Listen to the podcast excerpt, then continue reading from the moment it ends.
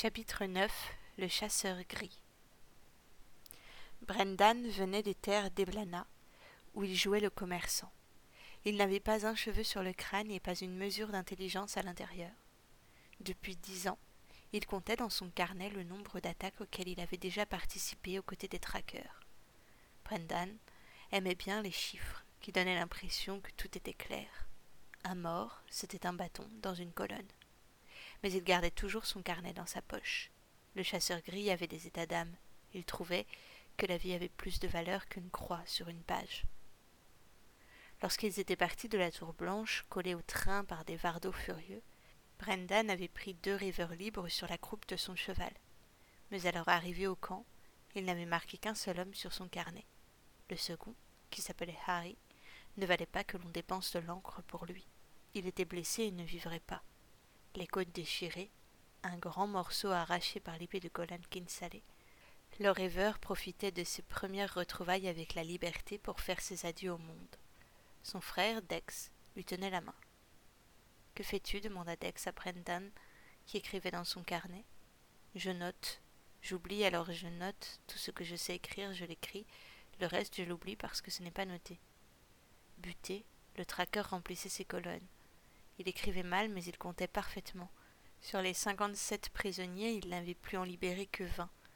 Il n'inscrivit pas Harry, qu'il marqua d'un trait avec les six autres qui étaient déjà morts. Ce qui restait était pour la Marie Morgan. Dex se pencha sur son épaule pour lire dans le carnet lui aussi. Brendan cochait patiemment les trente rêveurs libres qu'il n'avait pas pu sauver. As-tu compté aussi le garçon que la châtelaine a embrassé? Non, c'est un vardeau à présent. Je n'ai pas de colonne pour les vardeaux vivants. J'en ai une pour les morts. Il montra les bâtons d'écolier qu'il gardait sur une autre page, et Dex se demanda si Brendan les avait tous tués lui-même. Parle-lui de Jonas, dit Harry depuis sa couchette. Dex enleva la plume des mains de Brendan. Désolé, le traqueur le regarda avec gentillesse.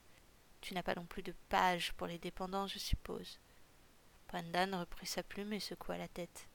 Les traqueurs et les vardeaux chassaient tous les rêveurs libres, qui pour en faire des captifs, qui pour les délivrer.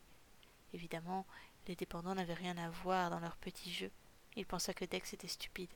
Mais Harry insista. Nous devrions parler au chasseur gris. Il devrait savoir vers quoi il mène ses hommes. Brendan était d'accord avec lui sur ce point. Le maître des traqueurs passait toujours beaucoup de temps à discuter avec ceux qui avaient aidé à libérer, pour savoir par où les roulottes noires étaient passées, s'ils avaient entendu parler de l'endroit où les convois se dirigeaient. Comme le rêveur blessé ne vivrait pas très longtemps, Brendan décida d'aller chercher tout de suite le chasseur gris, pour qu'il entende ce qu'Harry avait à lui dire. Le chasseur gris avait lavé le sang et laissé à ses hommes le soin de s'occuper des rêveurs. Il parlait à son cheval. Brendan arrivait en cachant le carnet au fond de sa poche. Bien sûr, tout le monde en connaissait l'existence, mais personne ne voulait en parler. Le chasseur gris était le premier à faire semblant de ne rien voir lorsqu'en plein assaut il voyait son traqueur trotter sans se battre pour faire des comptes. Brendan avait la cervelle d'un oiseau, mais c'était un brave homme. J'ai une surprise pour vous, annonça fièrement Brendan. Il se reprit et grimaça. Une très bonne, en fait. Un homme qui va mourir. Mais il veut vous parler. Insensible, le maître regardait son cheval. Il avait vu trop d'hommes mourir. Il ne supportait plus d'être le chasseur gris. Il voulait jeter son masque, le brûler et rentrer dans son comté pour oublier la traque. Vous devez le voir, insista Brendan. Harry Dex, c'est son frère, et Alastair, leur cousin, était prisonnier. J'ai compris, le coupa le chasseur gris. J'arrive. Mais Brendan ne s'arrêta pas. Et Elijah, qui a été pris par la Marie Morgan, et leur ami. La main du chasseur se referma brusquement sur le nez du cheval qui émit un grondement indigné. Pourquoi fait-elle ça? Ils ont déjà tellement peur, elle n'a même pas besoin de les embrasser pour qu'ils la craignent. Et Jonas Quinn, l'héritier du Diarmada, derrière son masque, le maître ouvrit de grands yeux gris incrédules. C'est lui la surprise, dit Brendan innocemment. Vous venez alors? Le chasseur gris connaissait bien les Quinn. C'était une grosse famille de haute terre, riche en or comme en pouvoir, qui vendait la rosemère aux dépendants. Leur fils était le dernier homme que l'on s'attendait à trouver dans un convoi encadré de vardeaux. Ils pénétrèrent ensemble dans la tente. Dex, malade de voir son frère agonisant, était sorti pour s'occuper avec un groupe de traqueurs qui démontaient le camp. Harry attendait l'arrivée du chasseur gris. Il était prêt à tout lui raconter. Nous venions du comté bleu des lacs avec mon frère et mon cousin, raconta le mourant. Dans le comté gris, les Vardos ont arrêté le convoi et nous sommes repartis avec deux prisonniers, Elijah McMahon et Jonas Quinn. Les lèvres sèches, le rêveur libre raconta comment le plus jeune des deux garçons avait fait passer l'autre pour son frère. C'était un comique. Comment as-tu découvert qu'ils avaient menti? Harry humecta ses lèvres. Dans les bois. Brendan se dirigea vers le bord de la tente pour prendre un linge propre et le trempa dans un baquet d'eau fraîche. L'héritier a été piqué par le fruit d'une datura. Le rêveur libre semblait avoir de plus en plus de mal à parler. Alors il est mort, conclut le chasseur gris avec indifférence. Non vivant, il est vivant. Le chasseur gris regarda Brendan en coin, qui secoua insensiblement la tête. Harry n'avait rien remarqué. Brendan essora solidement le linge et s'approcha du blessé. Il était parti. Un garde a dit qu'il valait cher, une prime. Le Vardo, un grand gaillard comme une montagne, un cruel. L'espace d'une seconde, Harry revit les yeux d'Ahern quand Golan avait passé l'épée et il approuva en fermant les yeux. Les deux traqueurs connaissaient bien Golan Kinsale. Il a dit qu'il était. Brendan posa le linge sur la blessure, le souffle coupé. Harry cessa immédiatement de parler, les dents serrées. Doucement, la douleur se calma et il put de nouveau respirer. Il a dit qu'il était le fils Queen. C'est lui que la Marie Morgan voulait. Elle le garde dans ses geôles. Le chasseur gris aurait beaucoup apprécié de ne pas être seul pour décider. Il était tiraillé entre son devoir de rester dans les marais pour aller voir de plus près l'étrange prisonnier de la Marie Morgan et l'obligation de renvoyer au plus vite ses hommes dans leur foyer. Je vais partir pour Penuncle, annonça-t-il avec force. Je serai de retour avant le prochain matin. Harry, repose-toi. Harry grimaça. Je suis berger. J'ai vu des bêtes ouvertes, dit-il, leurs entrailles sur le sol, et je n'en connais pas qui ait survécu. Je vais avoir un long moment pour me reposer de la seconde où les roulottes noires avaient pris la route des falaises jusqu'à celle où la Marie Morgane avait posé ses lèvres sur celles de l'héritier, Milo Goncalves avait pensé à lui. D'abord en bon père qu'il aurait fait avec beaucoup de peur, puis avec colère à mesure que les jours passaient et qu'il marchait dans les traces des roulottes. Le vieux pêcheur avait laissé son chien et sa barque. Il traversa les bois de nuit, où il trouva le corps d'une femme et de sa fillette toutes les deux serrées dans un même sourire. Elles avaient dû croire qu'on les laisserait vivre. Dans une clairière, il y avait encore un mort, un grand homme sous une bure, dont les yeux ne voyaient plus rien depuis longtemps. Et puis Milo suivit les roulottes vides lorsqu'elles ressortirent du château d'Elwyn. Quand il se rendit compte de son erreur, il revint sur ses pas pour assister à la débâcle des traqueurs que les Vardos avaient pris en chasse. Le pêcheur ne se mêla d'aucun combat, admirant de loin la fougue du chasseur gris qui se jetait le premier avant ses hommes. Milo, lui, était vieux, et plus ami des poissons que des épées. Il préféra attendre que chacun soit rentré panser ses blessures de son côté pour traverser le domaine. Mais alors que les prisonniers enchaînés prenaient la route du marais, le pêcheur les abandonna à leur sort pour avancer encore vers le cœur des montagnes et rejoindre la terre de Painuncle. La ferme était tenue, la grande part de l'année, Nigel et son père Connor Clogan. Depuis quelques années déjà, les principaux fleuves abreuvant le haut du comté s'étaient taris, déviant leur cours vers l'est. Si le marais en avait profité pour alimenter ses tourbières, les montagnes étaient devenues arides. Les Clogan avaient gardé la ferme et bataillaient à creuser des puits ou à sauver la moindre goutte de rosée pour leurs bêtes et pour les pans d'orge. Ils en avaient déjà sacrifié la moitié, mais ils cerclaient les champs et battaient la graine piquaient au derrière des vaches et continuaient d'éduquer des chiens de troupeau comme aux périodes d'abondance, persuadés que leur acharnement tranquille les mènerait à la prospérité. Milo ne s'aventurait jamais si loin de la mer et n'avait pas mis les pieds dans un village d'où l'on n'entendait pas l'océan depuis presque trente ans. Il entra dans Penuncle avec lassitude, perdu, sans le rythme salé des marées. Le fils, Nigel, sortait en courant d'une étable. Il cogna de plein fouet dans le pêcheur et ils tombèrent tous les deux dans la poussière. Quand Milo se releva, il avait les cheveux couverts de plumes. Que faites-vous avec ce pigeon? Farouche, Nigel serra l'oiseau sur son cœur et recula dans un coin de son étable. Milo chassa la poussière de sa barbe et éternua. Je ne vais pas le manger, l'animal. Vous non plus d'ailleurs. Vous êtes le fils de Connor Clogan? Aussi bavard qu'un poteau, Nigel hocha la tête, puis se ratatina sur lui-même. Derrière Milo, le fermier venait justement d'arriver. Il observa longtemps le pêcheur avant de s'avancer, un sourire hésitant sur le visage. Ça, je ne peux pas le croire. Calves le jeune, pas possible, tu es devenu un vieil homme respectable. Regarde-toi, tu ressembles à ton père. Facile à dire, s'écria le pêcheur. La dernière fois que j'ai mis les pieds chez vous, vous n'aviez pas l'âge de celui-là. Milo ébouriffa gentiment les cheveux du garçon. Nigel allait avoir seize ans. C'est une semaine riche, dit le fermier en souriant. Tu es le deuxième à me rendre visite du comté gris. Vous avez le feu là-bas Qui était l'autre s'étonna Milo. Nigel pointa du doigt vers les tables où un cheval buvait dans un seau. Austin McMahon. Le fils de Susan, tu te rends compte? jubila Connor. Un garçon de quarante ans et qui est taillé comme un chêne. Il avait l'air fatigué, mais je l'ai bien reconnu, le fils de sa mère. Moi, je n'oublie jamais un visage. Milo soupira en comprenant ce qui était arrivé. Après la capture d'Elijah, Austin avait dû se précipiter à la recherche du chasseur gris pour aider à libérer son petit frère.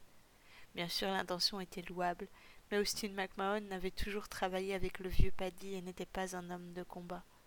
Nicolas, le cadet, maniait bien les armes.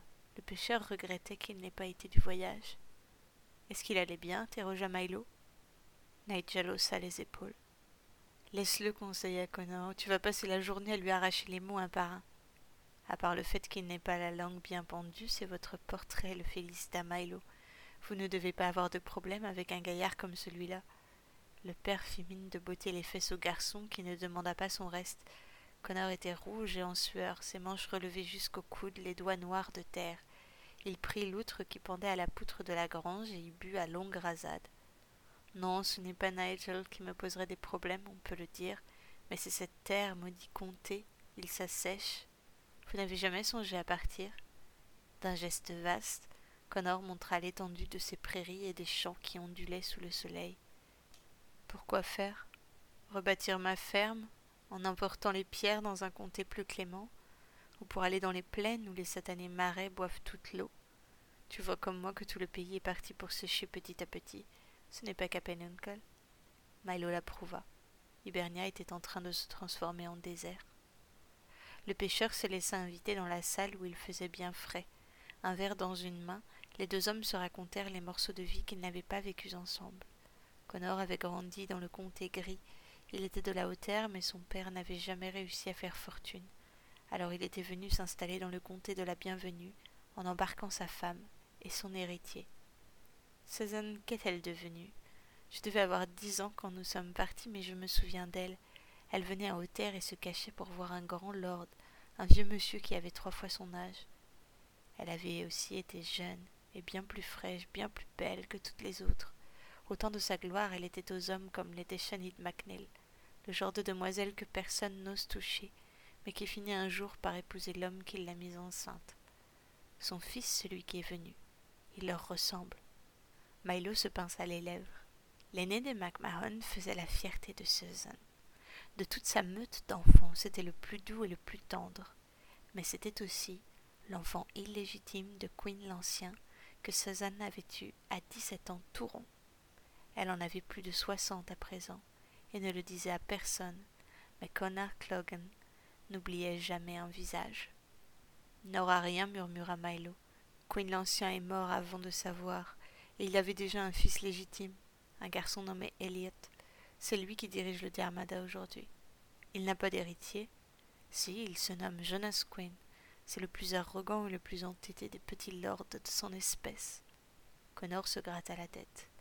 Nigel commençait déjà à regarder du côté des filles. Susan, qu'il avait connue plus peu adolescente, avait un fils de plus de quarante ans. Quinn l'Ancien avait été enterré, grand-père d'un héritier de vingt-sept ans. La visite de Milo Goncalves le faisait se sentir plus vieux que jamais. Moi, dit Connor, j'ai tenu la ferme après mon père et Nigel la tiendra après moi. Il ne s'est pas passé grand-chose. C'est un maigre héritage, mais il y a aussi les pigeons. Je me demandais justement pourquoi votre fils en avait un. Le fermier se leva pour aller chercher une poignée de bagues qu'il posa sur la table. Elles étaient creuses, dans chacune d'entre elles on pouvait glisser un message. Penuncle est devenu un relais pour les rêveurs libres. Ceux que le chasseur gris a délivrés viennent ici. Je les nourris avant qu'ils ne puissent repartir. Ceux qui cherchent le chasseur gris aussi arrivent. Nous communiquons grâce au pigeon. Je ne l'ai jamais vu, mais je sais que ce qu'il fait est juste. Milo regarda les bagues qui brillaient sur la table de la cuisine. En bon dépendant, le fermier ne se posait pas beaucoup de questions. Il ne rêvait de rien. Il avait repris la place de son père, qui avait sauvé des rêveurs libres, et il faisait de même. Connor Clogan, déclara le pêcheur avec force, vous faites honneur au nom de votre comté. Sur le chemin des montagnes, le chasseur gris pressait sa monture. Il y avait plus d'une demi-journée de route jusqu'à la ferme et le cheval bai avait déjà bien couru. Trois jours plus tôt, c'est lui qui l'avait porté dans les marais. C'était la première fois qu'ils attaquaient la tour blanche. Jusqu'à présent, les convois étaient passés par tous les comtés imaginables. Les traqueurs les avaient suivis dans tout Hibernia, mais ils finissaient toujours par rejoindre cette tour. Ensuite, leurs traces étaient perdues. Les Vardos semblaient disparaître des cartes. Les rêveurs libres les plus audacieux suggéraient que la Marie Morgane gardait tous les prisonniers dans ses geôles pour en faire des esclaves qu'elle dévorait, que c'était son appétit féroce qui vidait les roulottes. Les traqueurs ne pouvaient pas camper dans les marais où les Vardos les auraient trouvés, mais le chasseur gris, alors qu'il était seul, avait déjà passé des journées entières à observer la tour. Les prisonniers n'en ressortaient jamais. Le temps des traqueurs était révolu malheureusement, le chasseur gris savait que ces hommes ne se feraient pas tuer éternellement. Les plus motivés étaient ceux dont un ami ou un frère avait été capturé, mais ils n'étaient pas souvent les meilleurs guerriers, alors que chaque Vardo était choisi pour apprendre à manier l'arc ou l'épée. Certains de ces hommes, comme Brendan, n'avaient rien d'autre à faire que d'être un traqueur à ses côtés. Il était loyal, mais les combattants véritables étaient rares. Le chasseur gris arrêta son cheval près d'un ruisseau. De là, il commença à voir les toitures parsemées de la ferme de Penuncle et l'ombre des pigeons qui grouillaient au-dessus. L'air pur de la montagne lui donnait la sensation qu'il pouvait toucher les oiseaux en tendant le bras, mais il savait qu'il devrait encore aller au pas sur toute la longueur des chemins d'âne avant de rejoindre le col. Il enleva son masque et le cacha derrière une pierre au bord du ruisseau. Le visage dénudé, il ressemblait à n'importe quel voyageur partant acheter de l'orge à Connor Clogan personne ne saurait qu'il allait y chercher un petit commissionnaire ailé. Le pigeon que Nigel avait presque écrasé contre Milo avait une mine sévère lorsqu'il le posa devant son père. L'oiseau marcha au garde à vous le long de la table et pensa même le doigt de son maître lorsqu'il voulut retirer la bague. Connor lut le message et fronça les sourcils. Le chasseur gris est en route pour Penuncle. Je ne comprends pas. Milo regarda le message à son tour. Il y avait trois pigeons par comté. Chacun savait se rendre là où il était lancé sans se tromper une seule fois. Grâce à eux, le chasseur gris protégeait son identité, ses camps, ses hommes. Nous ne devons pas nous rencontrer, c'est une règle. Si un jour le colombier tombe aux mains des Vardos, ni Nigel ni moi ne devons pouvoir parler. Milo prit le pigeon et le posa dans les mains de Nigel, qui attendait sans rien faire. Prenez cet oiseau, allez lui donner à boire, je dois parler à votre père. Lorsque le garçon fut dehors, le vieux pêcheur regarda son ami avec un sourire franc. Il pensait savoir, lui, pourquoi le chasseur gris arrivait brusquement à Penuncle. S'ils avaient attaqué la tour blanche de la Marie Morgane et délivré des prisonniers, ils avaient sûrement récupéré le plus important d'entre eux. Vous vous souvenez, demanda le pêcheur, que j'ai parlé de l'héritier de Diarmada? Tu m'as dit qu'il était redoutable. Malo gratta sa barbe. Il se rappelait le noyé grelottant dans son lit de pêcheur après la tempête. Il l'était. Ce garçon est né dépendant comme sa mère, son père, comme les générations de ses ancêtres, et pourtant aujourd'hui c'est un rêveur libre. Connor ne comprenait pas. Il s'est libéré de l'emprise de la rose mère, dit Milo. J'ignore comment et pire, j'ignore qui l'a trahi, car j'étais le seul à le savoir. Mais je sais qu'il est différent. Et je crois que c'est pour le mettre en sécurité que le chasseur gris le conduit ici en personne. En même temps qu'il parlait, le vieil homme s'était mis à espérer. Dans quelque temps, il verrait arriver le cheval du chasseur gris, qui porterait deux hommes. Le premier aurait un masque, et le second aurait peut-être encore perdu ses bottes. Milo était soulagé d'imaginer que Jonas avait pu être libéré.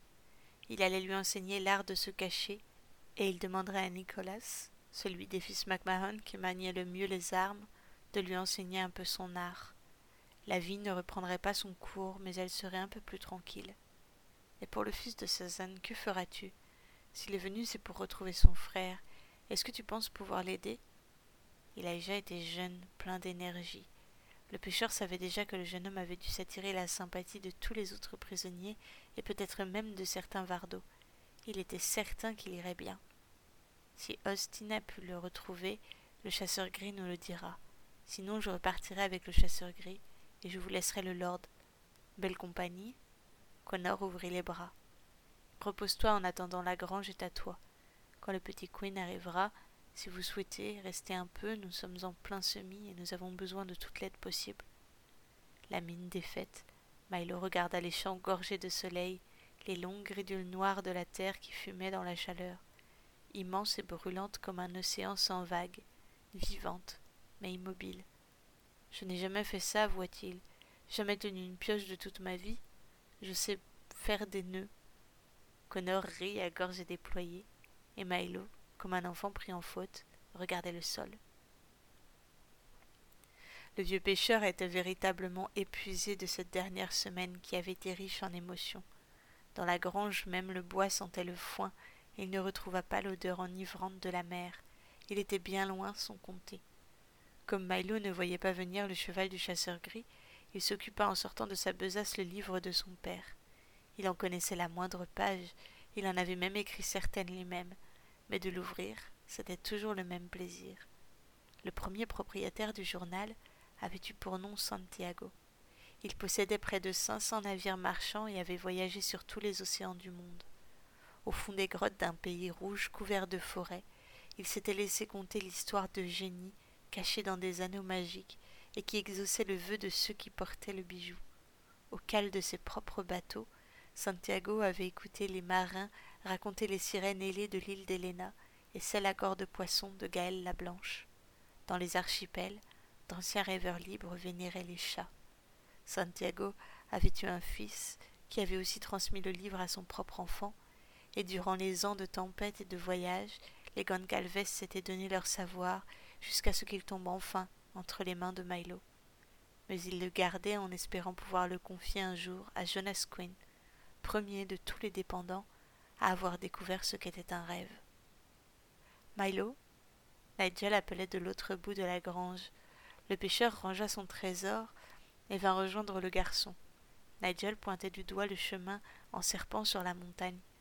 Depuis la ferme, on pouvait voir un cheval taillé au carré, lancé en un pas très sûr dans la caillasse. Sous le soleil qui pâlissait, on aurait dit un cheval rose, mais dans l'ombre il était d'un bai profond, presque moiré. Milo eut beau de tous ses yeux, il ne vit qu'un seul cavalier sur son dos. Ce n'est peut-être pas lui, dit le pêcheur avec un peu d'espoir, en songeant que si le chasseur arrivait seul, il était certainement arrivé un malheur à Jonas Quinn.